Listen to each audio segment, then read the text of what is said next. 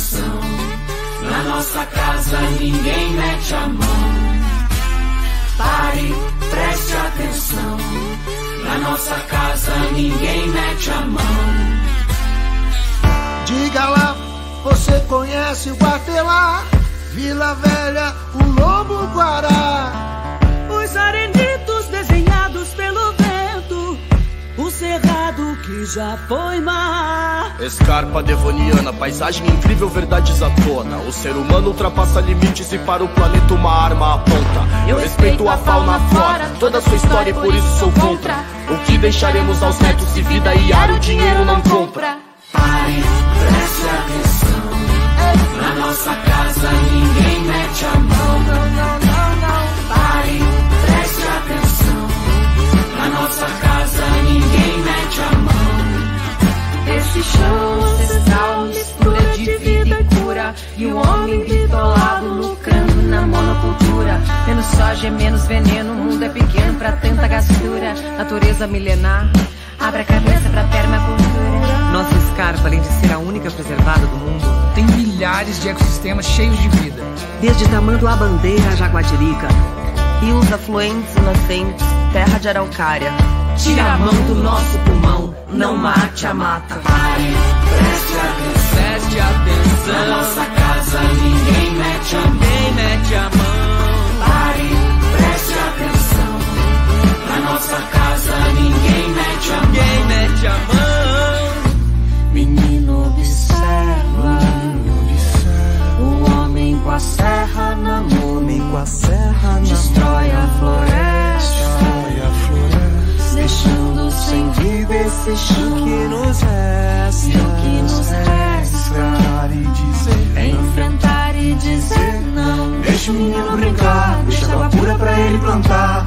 Menino merece um mundo melhor, pois a vida vai continuar. Sapatos brilhantes, terno elegante, aperto de mão como nó de gravata São armas da cara da mata que viram que indústria de fato guitarra Vocês que destroem a floresta nativa, vocês que impedem ela de ter vida Serão combatidos por nós que estamos aqui, por nós que estamos aqui Defenderemos os bichos, preservaremos as águas, respeitaremos os seres, protegeremos a vida da mata. Na Amazônia as marcas ainda ecoam por Mariana. E no Paraná não passarão. Salve a escarpa devoniana! Pare, preste atenção.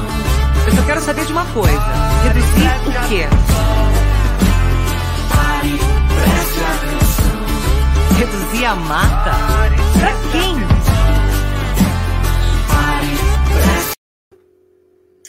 Olá, muito boa noite aos ouvintes da 95.7 FM. Muito boa noite também a todos aqueles que nos acompanham pelo YouTube e pelo Facebook. Hoje é terça-feira, dia 9 de agosto, e está começando o programa Justiça e Conservação. Eu sou Maria Celeste Corrêa e fico com vocês até às 19 horas. No programa de hoje, a relação dos povos indígenas com seus territórios e a literatura ecocrítica no contexto amazônico. Fique com a gente dentro de 10 segundos.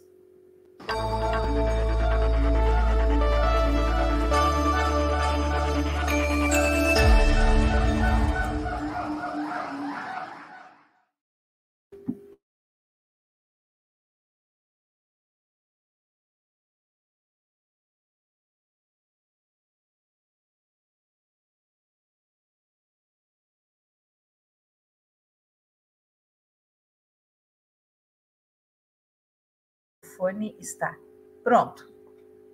Ativei o microfone. Está certo. Vou começar tudo de novo então. Boa noite aos ouvintes da 95.7 FM. Muito boa noite também a todos aqueles que nos acompanham pelo YouTube e pelo Facebook. Eu estava sem microfone, por isso comecei mais uma vez. Eu sou Maria Celeste Corrêa este é o programa Justiça e Conservação. Hoje é terça-feira, dia 9 de agosto. Eu fico com vocês até às 19 horas. Hoje é o Dia Internacional dos Povos Indígenas.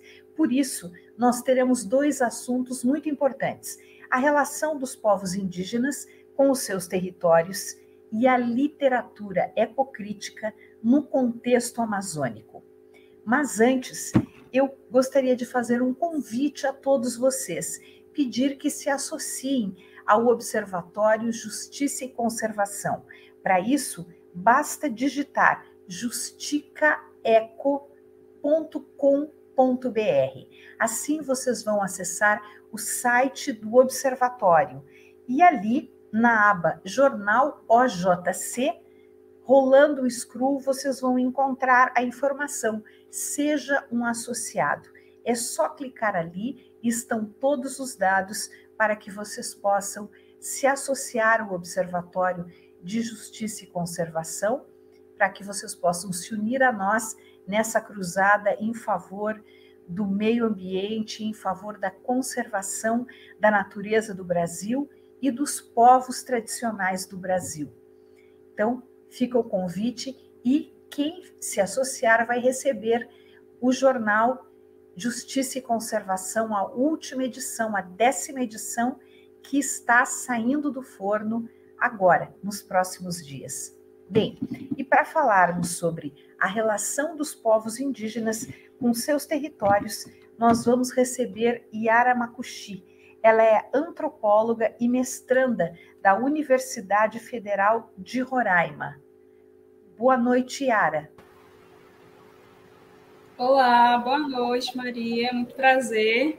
Uma honra né, estar aqui com você, que a gente possa estar tá fazendo esse debate aí, a importância né, do, dos povos indígenas e, e, essa relação aí com a natureza, né? Estou agradecendo mesmo. A gente que agradece imensamente pela sua presença e já aproveitamos para parabenizar você em nome de todos os povos indígenas do Brasil parabenizamos a você por esse Dia Internacional dos Povos Indígenas. Nós que já tivemos entre, a gente não sabe muito bem, né, Yara, porque não era possível quantificar, mas eram mais de 5 milhões de indígenas no Brasil, 500 anos atrás. Há quem diga que foram quase 10 milhões, mas hoje nós estamos em torno de 800 mil pessoas representando as comunidades indígenas, ainda mantendo vivas, é, vivos centenas de idiomas. E, e, é muito importante a gente falar, para falar sobre isso todos os dias. Eu queria que você, não apenas no dia dos povos indígenas, mas todos os dias. E eu gostaria que você começasse nos explicando essa importância da terra, do território, para as comunidades indígenas? É, então, o sentido né, da, da relação com a terra é muito diferente é, dos que o não indígena pensa. Né? No território no território indígena não é só construir uma casa, né? São áreas ali que estão sendo preservadas para a qualidade ambiental ali da, é, da comunidade, né? Então essas áreas elas fazem é, bastante diferença na hora que a gente vai é, fazer um plano de enfrentamento às mudanças climáticas, né? Então são áreas que elas reproduzem a nossa cultura, né? As nossas crenças, é, as tradições, então são movidas as nossas tradições ali que são movidas a partir dessas crenças, né? Então é, essa crença está relacionada com a, com a identidade cultural, né? As atividades econômicas, é dali que vem a nossa agricultura sustentável, né, a própria pecuária, então, e também o desenvolvimento da, é, de práticas das iniciativas das comunidades indígenas, né, nós, é, eu participo, eu sou da comunidade Boca da Mata, é, na região norte do estado de Roraima, que faz fronteira com a, com a Venezuela, e as próprias comunidades elas possuem sua organização social, né? Cada comunidade ela possui a sua maneira de se organizar, elas possuem é, a sua organização social, né? Tem comunidades que possuem aí é, a questão das sementes tradicion tradicionais, né? Que é para é, é para isso que a terra é, é por isso que é por isso que nós povos indígenas a gente defende a terra, né? Por isso que a terra indígena ela ela é defendida, né? A autonomia é, é de decidir quem é ou quem não é, é indígena, é das próprias comunidades indígenas. Então, tudo isso é, está relacionado aí com a autonomia dos povos indígenas, né? O nosso papel é, a nossa missão enquanto indígena, enquanto povos indígenas, é, ela é uma missão coletiva. Então, quando nós é, saímos de nossa comunidade, né, eu falo assim na figura de estudante também, né, a gente precisa é, porque a gente tem muito apoio das nossas lideranças, né? Porque sem as nossas lideranças a gente não, não, seria possível é, a gente tá, é, ter essa base, né? Porque eles são nossas bases. Então, hoje, hoje, dia 9 de agosto, né? O Dia Internacional dos Povos Indígenas. Então, é uma data é, que é referência à Declaração da ONU né, sobre os direitos dos povos indígenas, como o direito à terra e o território, é, a reparação pelos territórios e os recursos né, confiscados, aí, a preservação, a revitalização das suas culturas, as tradições e a própria autodeterminação, autonomia é, entre os direitos né, presentes e a declaração, e onde tem 46 artigos né, totalizando todos esses, esses direitos que os povos indígenas têm. Então, hoje, é, os povos indígenas eles possuem a sua organização, é, organizações indígenas em todo o Brasil. No mês de, no mês de abril, é, que se coloca como o Dia do Índio, né? Só que aí a gente coloca como é, essa data para a gente rememorar a luta e a resistência dos povos indígenas. Né? No dia 4 é, a 14 de abril, em Brasília, aconteceu o 18º acampamento Terra Livre, né, 2022, que é uma, uma mobilização nacional que reúne é, os indígenas aí de vários estados, né, em torno dos seus, dos seus direitos constitucionais, para reivindicar mesmo aí o, os cumprimentos de leis por parte do governo federal brasileiro, né? É uma mobilização importante porque é nacional, é, vários, é, o Brasil é diverso, né? Tem vários povos, tem, somos mais de 300 é, é, povos em, no Brasil. Então, é uma mobilização muito importante é, para os povos indígenas do país. Para quem não sabe, né, é, os povos indígenas têm como, como ponto fundamental o direito à terra. Então, é daí que vem é, o exercício de outros direitos, como a saúde, a educação, a cultura. E, e a própria Constituição, ela teve... É, é, tem esse, esse a gente tem esse direito né, de proteger mesmo os povos originários. Yara, você estudou antropologia na Universidade Federal de Roraima.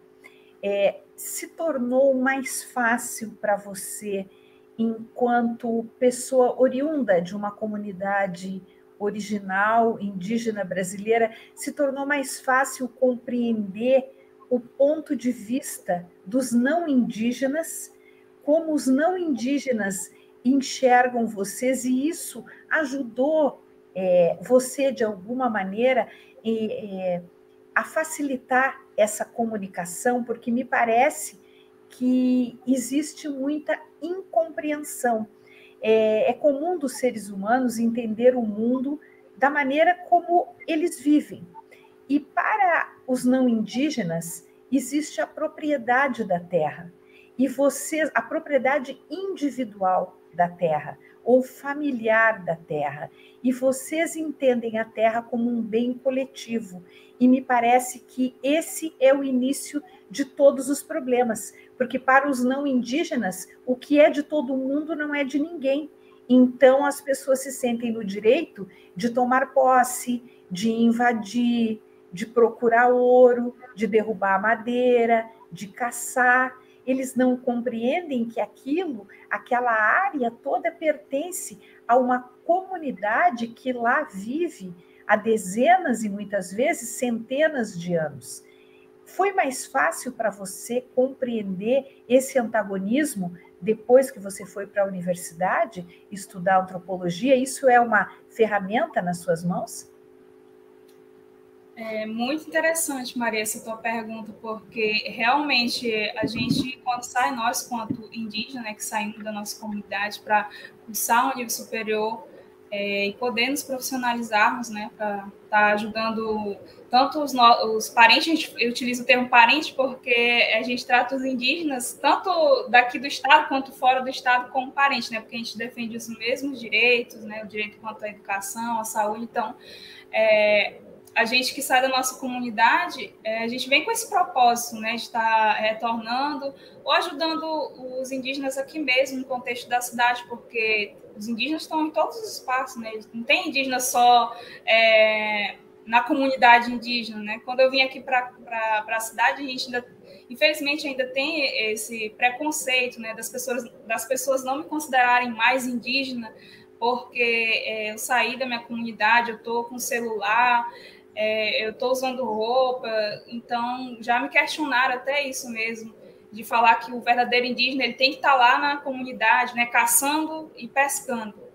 Então a gente quebra esses, esses, esses estereótipos, né? A gente utiliza da tecnologia é, ao nosso favor, né? A gente vai utilizar o celular, a gente vai falar sobre a nossa vivência, dos nossos desafios, é, dos territórios que estão sendo violados aqui mesmo no estado de Roraima. A gente tem, com a pandemia principalmente, a gente tem aí a, a invasão né, de garimpeiros dentro dos territórios indígenas, na Raposa Serra do Sol, quanto na terra indígena Yanomami.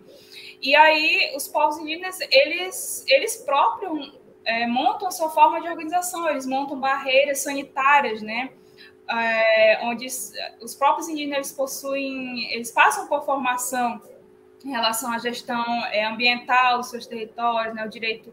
Então, eles próprios se, se organizam ali para estar tá, é, defendendo seu território. E essa. Eu saí da minha comunidade, né, e, e fazer antropologia, eu, eu, e eu, me, eu gostei muito da antropologia, porque ela, ela procura assim, entender o outro, né, essas culturas. E quando foi para eu fazer o meu curso, o meu, a, a, minha defesa, o meu, a minha, meu objeto de pesquisa, eu falei assim, eu vou pesquisar a minha comunidade, né? Porque na comunidade a gente sempre tinha os não indígenas que iam pesquisar a comunidade e não tinham retorno, né? Eles iam lá e, os indígenas faziam entrevistas e tudo, os parentes faziam entrevistas e aí não tinham retorno para a comunidade. Então eu sentia que é, tinha essa, uma certa resistência quando iam é, indi, não indígenas lá, e eles falavam assim, não, a gente não aceita mais, porque já vieram aqui, levaram nosso conhecimento não tem o retorno.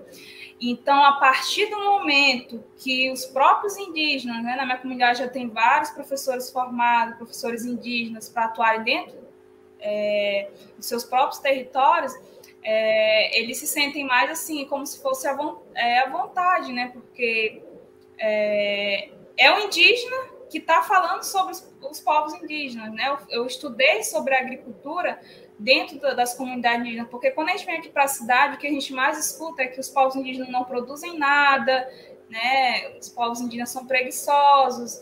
Então, eu venho de uma realidade que eu sei que isso não é a verdade, né? Pelo contrário, os povos indígenas, eles produzem, né? A gente, a gente sabe quanto que é penoso trabalhar ali na roça, é, carregando é, mandioca nas costas, saco de farinha nas costas, né? Atravessando o rio até para chegar na sua.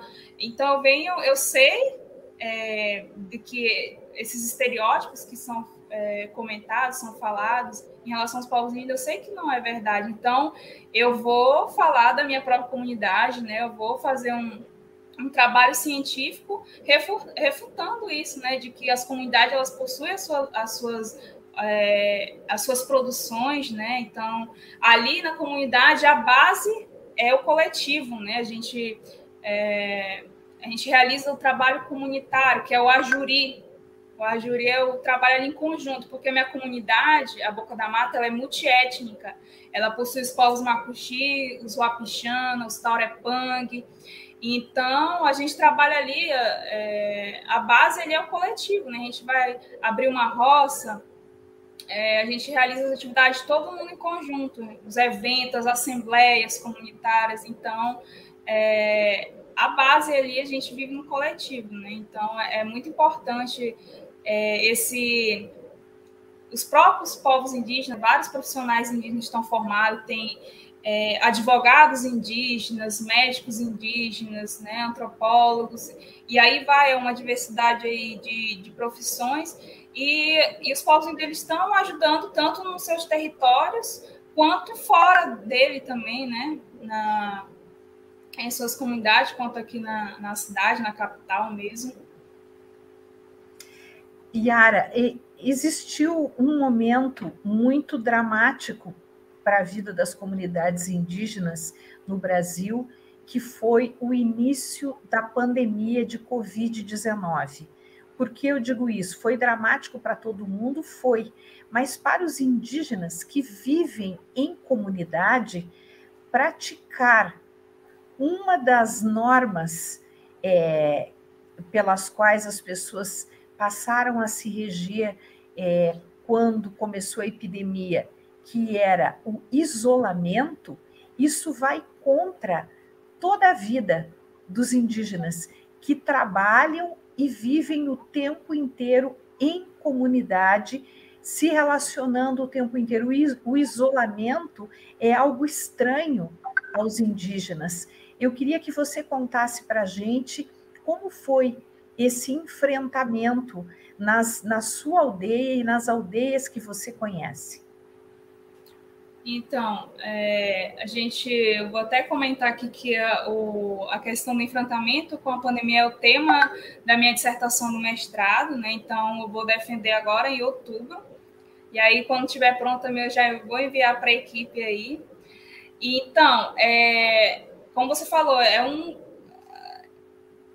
os povos indígenas eles tiveram que se habituar, né? Porque a gente, como eu comentei, ela, ela faz toda ali a, a base ali é, é viver coletivo. Então, a partir do momento que a, a pandemia chega até esses territórios, é, essas relações são cortadas, né? Então, como é que um, os povos indígenas eles têm que estar tá se adaptando, sendo que a, a, durante toda a vivência deles ali é, é viver ali é, convivendo com outros outros com outros povos ali dentro da comunidade dele, trabalhando na roça, né? Então, é, fazendo os trabalhos é, comunitários ali, é, varrer uma, vai limpar um malocão para estar tá realizando algum evento. Então, os povos indígenas tiveram que se adaptar, né? É o uso de máscara, é o distanciamento social, né? Então, é, houve um impacto ali dentro da, das comunidades. Então, é, dentro da, do, do, próprio território indígena ali, eu coloco o exemplo da minha comunidade, né? A comunidade ela se isolou, né? A comunidade ela montou a barreira, as lideranças, o tuxaua, né? O tuxaua, para quem não sabe esse termo, é o mesmo que cacique em outros estados, é, o, é a liderança indígena lá dentro da comunidade. Então eles montam as, as barreiras, né? De proteção ali na porque a minha comunidade ela fica nas margens da BR-174. Ela é de fácil acesso, né? Então, é, ela facilita essa circulação ali de, de, de, das pessoas estarem indo, saindo e voltando. Então, é, e aí a comunidade própria ela montou né, essas barreiras aí de proteção. Os, os parentes eles ficaram lá fazendo, é, eles, colocam, eles chamavam de ponto de controle. Então, é, e até um, um desafio para os próprios indígenas, porque esses pontos de controle não só funcionam na minha comunidade, né? Funcionam em outras comunidades, até lá na, na Raposa Serra do Sol, é, para evitar, porque essas, essas eles, eles, falam barreiras, né?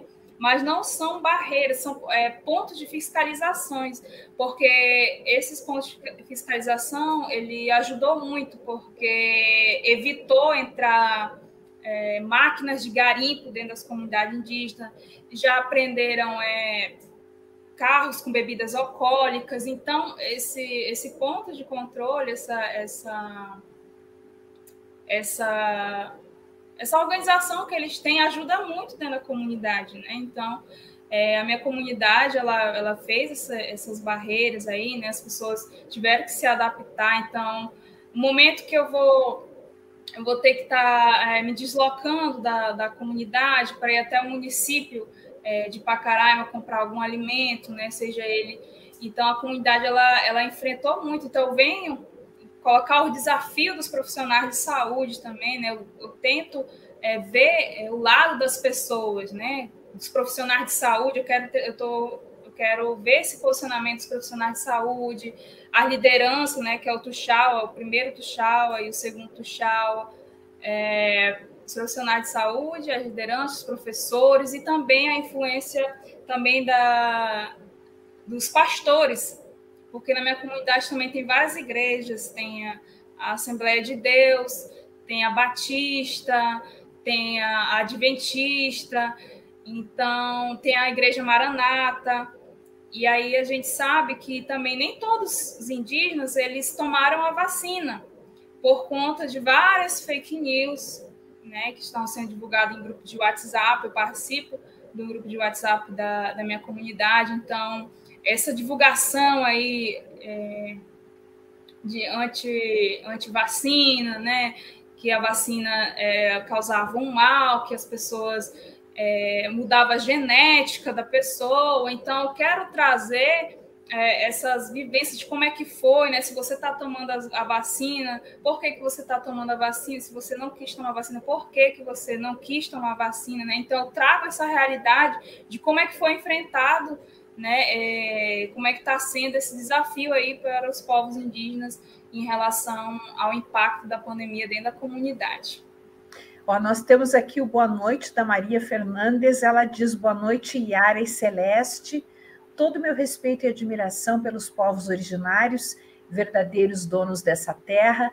É, não sei se você teve a oportunidade de ver antes, mas Clarice Soares Barreto, direto de Itanhaém, São Paulo, deu boa noite. Jean Guimarães, falando da cidade do Porto, em Portugal, Solange Silva e Matheus Guimarães também deram boa noite aqui, saudando, saudando você e, e ouvindo você.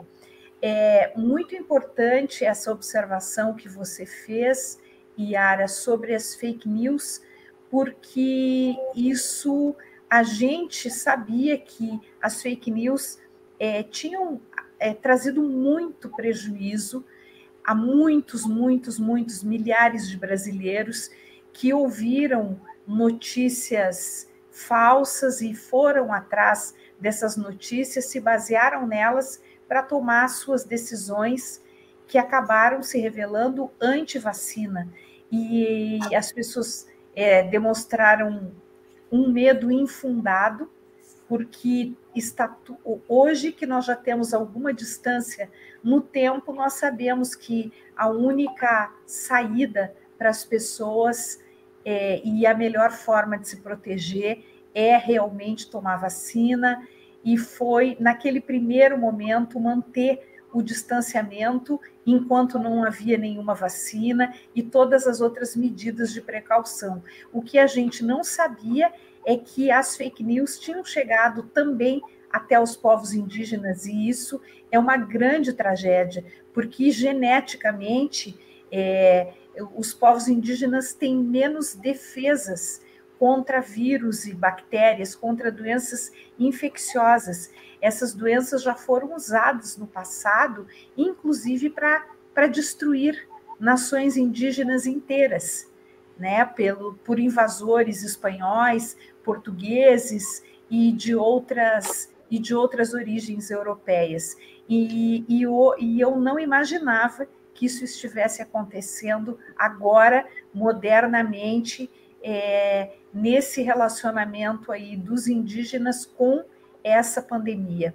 E outra coisa que me parece muito preocupante, não sei como repercutiu aí, foi o fato de que, como as pessoas tiveram de se manter isoladas, é, também não, não tinham é, como ter recursos para se manter e acabaram muitos é, recebendo ajudas governamentais, a ajuda financeira do governo. Mas para receber essa ajuda, precisavam se deslocar até as cidades, exatamente onde estavam os focos de contaminação. E me parece que houve muitos indígenas que adoeceram quando se deslocaram às cidades para receber o auxílio. É isso mesmo, Yara? Então, Maria, é, como eu estou fazendo a minha pesquisa em relação, é, pesquisando todos esses, porque a pandemia envolve várias questões, vai envolver é, a vacina, né, de como é que foi, como é que a vacina foi recebida, e você tocou num ponto muito interessante quando se fala da questão é, dos povos indígenas serem os primeiros a tomarem a vacina, né? Houve vários relatos é, isso eu, a gente comenta com os parentes, né? Eu comentei com a minha mãe também, que é uma liderança indígena dentro da, da comunidade. Ela, ela é vice-coordenadora do MIMASME, que é o Movimento de Mulheres Indígenas do, do Alto São Marcos. E houve uma certa resistência é, de alguns indígenas, né? Quando se tratava de por quê, por que, que nós povos indígenas somos primeiros a se vacinarem. É, por quê? O governo está querendo matar nós indígenas, né? E eu, eu pesquisando essa resistência em relação à vacina, a gente vê que também ela não é uma, uma resistência que veio de hoje, porque eu entrevistando profissionais de saúde que atuam dentro das comunidades indígenas, é, vacinadoras, inclusive, e aí ela fala dessa, desse desafio, né, dos, dos, parentes não, de alguns indígenas não quererem se vacinar por conta de que de ter um contexto histórico de, de violação é, é, do direito à vida, de que o governo está querendo matar os indígenas, né? Então é, esse medo da vacina não aconteceu somente devido é, à vacina da, do Covid-19 ela já vem de algum, já tem um, um, resquício, já, né? Aumentou mais ainda, né? Porque com essas fake news, né? Aí os povos, ele tem, alguns têm essa resistência, né? Então, é, eu como estou aqui na, na cidade, eu saí da minha comunidade em 2014, que eu terminei, é, tive que sair para dar continuidade aos meus estudos, e, e esse próprio direito de eu poder me vacinar é, aqui na cidade, né? Eu, saí da minha cidade, daqui da cidade para eu, eu, me vacinar lá na comunidade. Só que aí, quando eu cheguei lá, eu fui barrada. Por quê? Os povos indígenas, para eles receber a vacina, eles teriam que estar morando no território indígena. Eu teria que estar lá na cidade. Então, como eu saí da minha comunidade, é, não foi atualizado o censo, né? Da, de que eu, eu teria saído e para estudar, e aí puxaram e não estava lá o meu nome no censo. E aí já é outra questão que é discutida, né? Por que, que eu, eu que saí da minha comunidade, né? Eu estou aqui na cidade, estou estudando, eu não mereço ser vacinada, né? Porque eu sou indígena em qualquer, em qualquer situação, né? Eu sou indígena aqui na cidade. A cidade, a gente fala que é a nossa maloca grande, né? Porque aqui na cidade também tem indígena. Então, é como se eu perdesse é, o direito é, de, de não tomar vacina pelo fato de eu não ser indígena, né? Então é, é esse, a gente reivindicou muito isso, né? Porque o governo, o estado, ele quer dizer quem é indígena e quem não é indígena, né? Então só como eu coloquei, quem tem autonomia para dizer quem é ou quem não é indígena são é, próprio, os próprios as próprias comunidades indígenas, né? Então é um desafio aí, como você colocou, é, dos parentes, né, que tiveram esse, que, porque lá na, na, na, comunidade, quando eu estive pesquisando, essa, falando sobre a pandemia, né, e esse, o, o recurso, né, que o governo é, disponibilizou, né, é, serviu, né, de, de, de apoio também para os povos indígenas, porque, e aí é um desafio, porque ali na, na comunidade, é, fica próximo do município de Pacaraima, que é fronteira com a Venezuela. Então, o município de Pacaraima ele foi um dos primeiros é, municípios que teve mais casos de é, altos de, de casos de infectados por Covid. Então, a partir do momento que é, os parentes, os indígenas dali de próximo da, do município de Pacaraima, que no caso é a minha comunidade, é, vai até, sai, se desloca para ir até o município, ele corre o risco de levar essa contaminação lá da, do município para suas comunidades, né? Então, eles, os, os indígenas falam, ó, não vai todo mundo da família, pega só um da família e vai lá comprar alimento, vai tirar, sacar algum benefício, né? Porque a gente tem que evitar ao máximo é, ter esse contato né, com o que é de fora. Então, é, teve essa, essa, essa, certa resistência em relação à vacina e também teve de indígenas que tomaram a vacina, né, principalmente é, o incentivo dos professores dentro das comunidades, da, da minha comunidade né, de tomar a vacina, porque além de você estar tá se vacinando, você não está cuidando somente de si, você está cuidando também do, do outro, né? Você está é, cuidando ali do coletivo, né? E você e... conseguiu tomar vacina?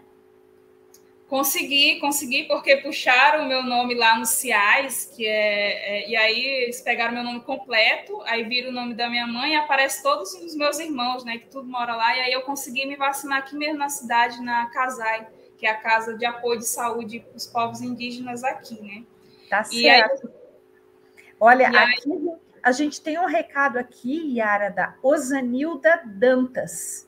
Ela está dizendo: Boa noite, Osanilda de Natal do Rio Grande do Norte. Eu sou sogra da Yara e amanhã é o seu aniversário. Parabéns, a gente não sabia, Yara. Então, parabéns do Observatório de Justiça e Conservação. Parabéns de todos nós que estamos assistindo você. Desejamos a você, acima de tudo, muita saúde e muita perseverança, muita paciência nessa sua luta, que é não somente por você e pela sua família mais próxima, seus, seus, seus irmãos e seus pais e avós, mas como vocês mesmos se expressam, é por todos os parentes, é por toda a comunidade, por todas, por todas as nações indígenas que você representa quando se coloca como antropóloga, como estudiosa e como uma voz importante falando pelos indígenas. Eu queria agradecer muito pela sua presença aqui e mais uma vez lhe desejar um feliz aniversário amanhã e deixar o nosso abraço do, do Observatório de Justiça e Conservação e de todos os ouvintes da Rádio 95.7 FM. Um grande abraço, tudo de bom para você. Obrigada, viu? Obrigada, Ana Maria, e obrigado também por vocês darem essa oportunidade aí de, de fala para os povos indígenas, né? Gratidão. Grande abraço, Yara. Até uma próxima oportunidade. Bem, e agora nós vamos conversar com Rogério Dantas. Ele é escritor, técnico florestal e biólogo. Rogério Dantas vai falar sobre a literatura ecocrítica no contexto amazônico. Ele escreveu um romance chamado Meia Pata. Ele lançou esse romance em 2013. Já é uma referência para os vestibulares que acontecem no norte do Brasil. E a partir de 2019, eh, esse romance do, do Rogério, não, do Ricardo, desculpe, do Ricardo Dantas, ele aparece como é, ementa do mestrado acadêmico de estudos literários da Universidade Federal de Rondônia.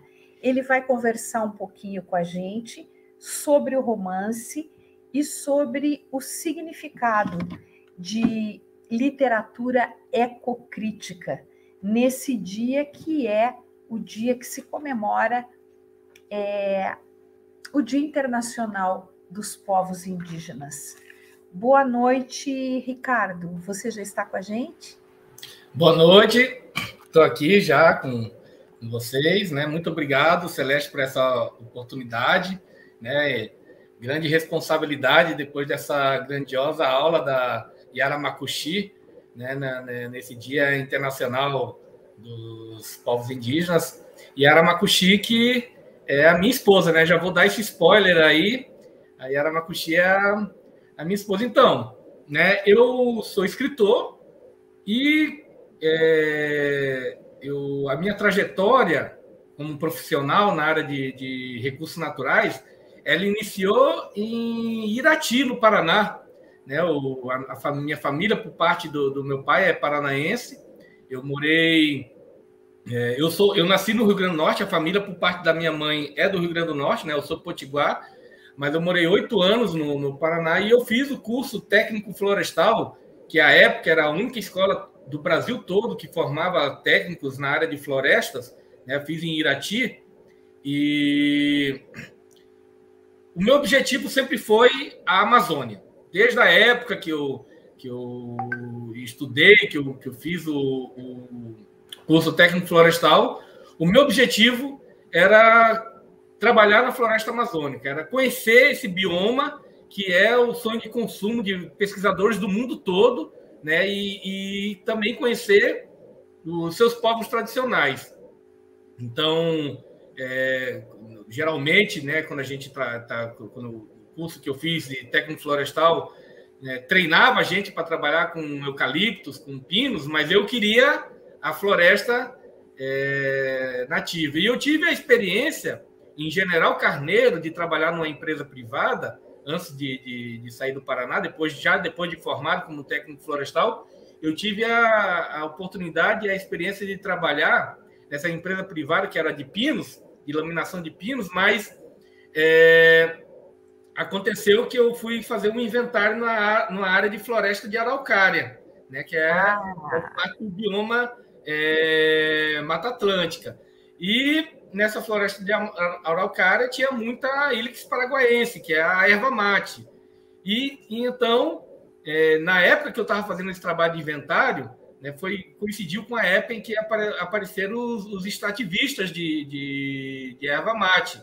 Né, e eu tive contato com, essa, com, esse, com esse povo, né, com, essa, com essa, essa, comunidade diferenciada. Eu nunca tinha tido, muito jovem, né, com 18 anos, nunca tinha tido essa, uma experiência de, de conviver com, com esse tipo de, de, de, de sociedade.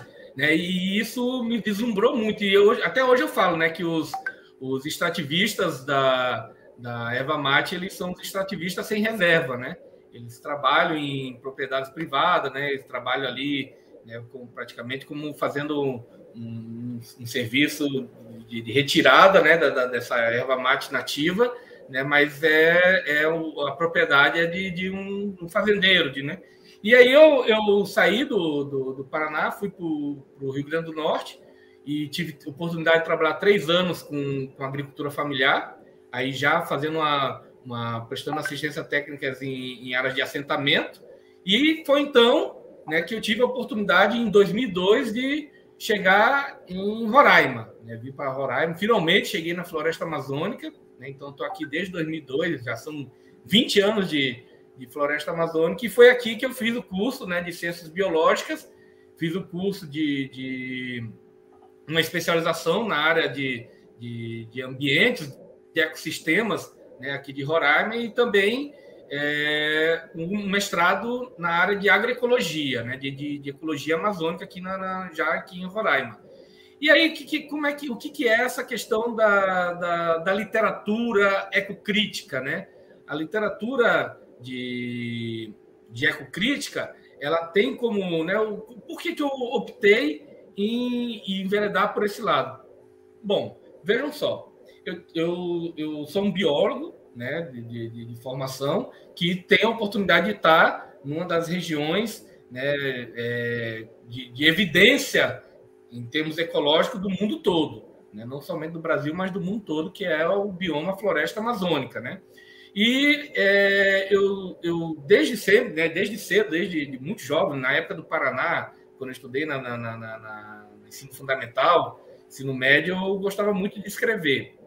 Então eu tive um, uma, uma, uma ideia, uma intuição. Né? Por que não escrever um, um livro, um romance ecológico que trate sobre a questão né, da, da, da, do, da importância do, dos ecossistemas, da, importância ecológica né, que, que trate da, conscientização do, do, dos povos tradicionais, né, e faça com que esse romance ele chegue até os jovens, né, ele, ele cative os jovens com essa mensagem. Então eu pensei, é, eu posso, né, unir as, as, duas coisas, a questão da biologia, né, do meu conhecimento de biologia com, e eu, né, o, o, esse romance, eu vou, eu vou fazer o seguinte: eu vou, o nome do romance é Meia Pata, certo? Esse é o romance Meia Pata, né? E é, a, a sinopse desse romance é a seguinte: Roraima, extremo norte da maior floresta tropical do mundo. No final da década de 80, época sem lei, no recém-criado estado da Amazônia brasileira, o biólogo Daniel Silva viaja em busca de seu objetivo, estudar a maior diversidade ecológica do planeta. Com a equipe de trabalhadores formada com mão de obra local, principalmente o caçador velho Xerete e seu filho Ronaldo, um exímio rastreador florestal, embrenham-se na mata fechada, muito traiçoeira e perigosa.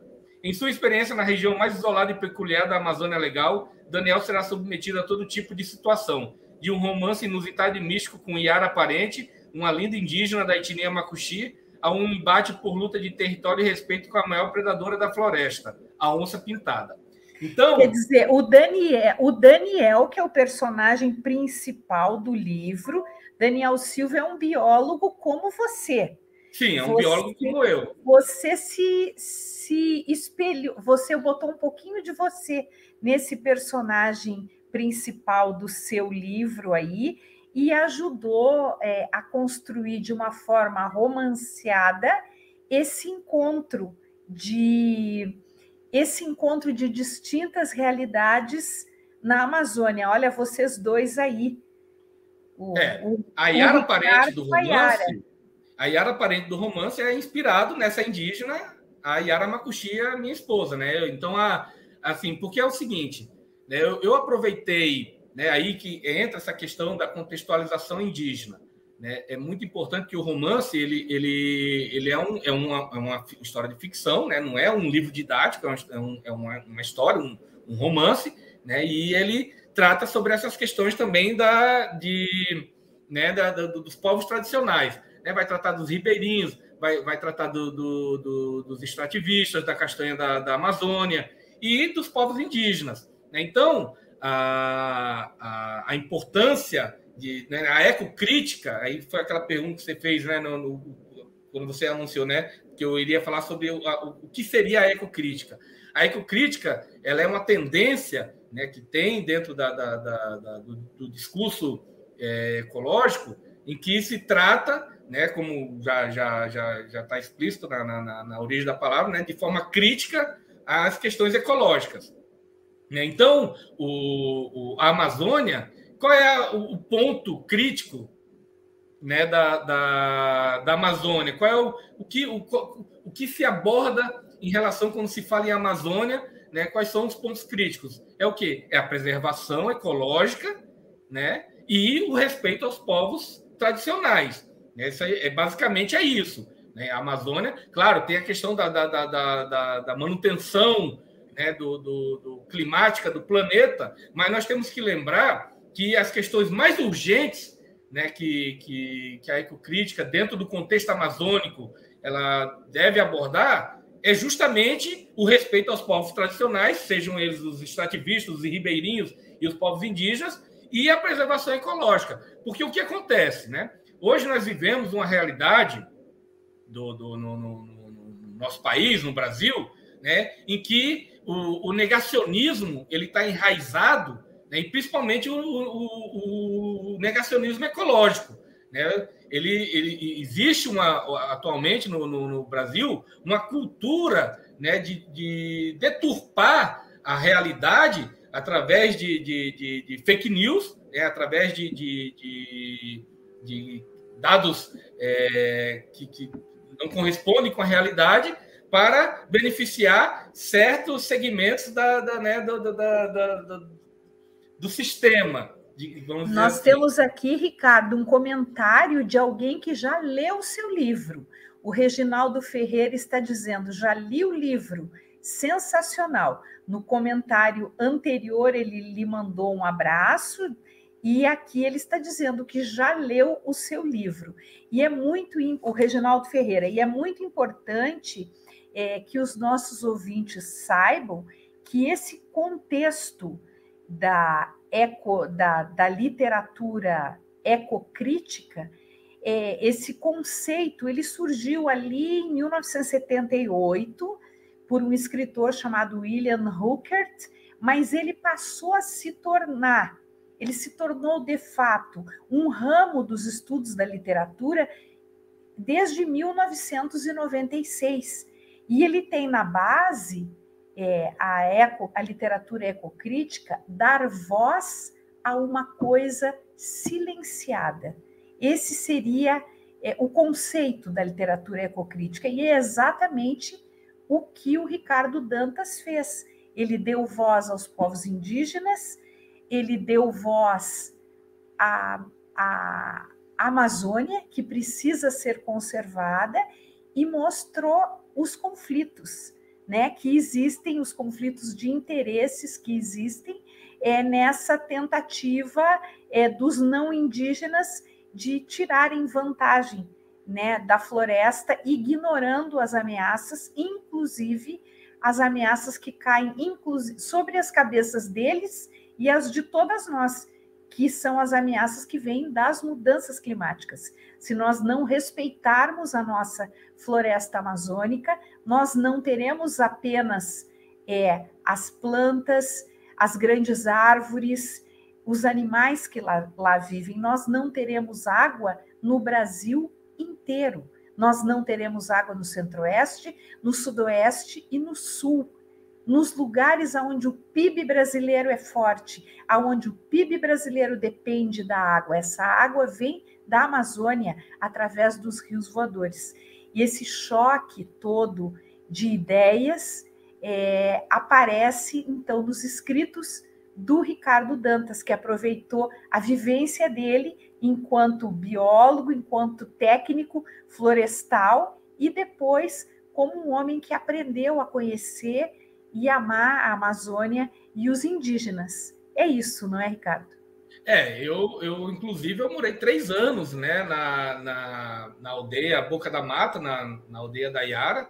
Foram três anos, trabalhei como professor de biologia no, no ensino médio da educação escolar indígena. Então, assim, eu, eu também tive a oportunidade, né, de, de nesses 20 anos de, de floresta amazônica, eu também convivi com os seringueiros no Acre, tive uma breve passagem em 2011 no, no, no Seringal Chico Mendes, em Chapuri. Né? Eu conheço a, a, a, floresta aqui, é tanto que, que o, o romance Meia Pata, né? ele, tá com, ele tem como, como pano de fundo uma floresta que eu trabalhei, que fica no município de Caracaraí, né? No, na região sul de, de, de Roraima, que a gente fala que a, a que que geralmente se fala nos documentários, o coração da floresta amazônica, né? Que é, é onde tem as árvores frondosas, que é uma área intocada, né? Que é, enfim. Mas aí o, o, o que foi que eu aproveitei, né? E essa que é a, a plasticidade da ecocrítica, né? A, a, a, oportunidade que nós temos de, de, de, de trabalhar com a ecocrítica, de levar essa mensagem. Que eu aproveitei um romance, né? Um, um, uma história dentro da, da, da, floresta amazônica, mas que, na verdade, o que eu quero, né, dentro do o, o livro, ele foi referência do vestibular da Universidade Federal é, de Roraima em 2016 e 2017. Né, agora, recentemente, fez parte da emenda do, do mestrado de literatura da, da, da Universidade de, de, Rondônia. Já foi é, tema de, de, de estudiosos no, no, no, Pará, no Amazonas, no, no, no, no, Acre mesmo. Ou seja, é uma literatura amazônica, né? uma literatura que, que já, já se espalhou pela, pela região norte, e agora ela está com uma nova é, edição que vai começar, já começou, já semana passada, é, foi lançada lá na minha terra, no Rio Grande do Norte, né? no, no em Natal. É, quem quiser conferir é só entrar no meu, no meu Instagram, Ricardo Dantas Escritor, e no meu Facebook, Ricardo Dantas Escritor, que vai encontrar né, a, a, como a, a, forma de adquirir a, a obra. É, mas o, o, o, qual é a, a, mensagem principal né, da, do meu trabalho de ecocrítica?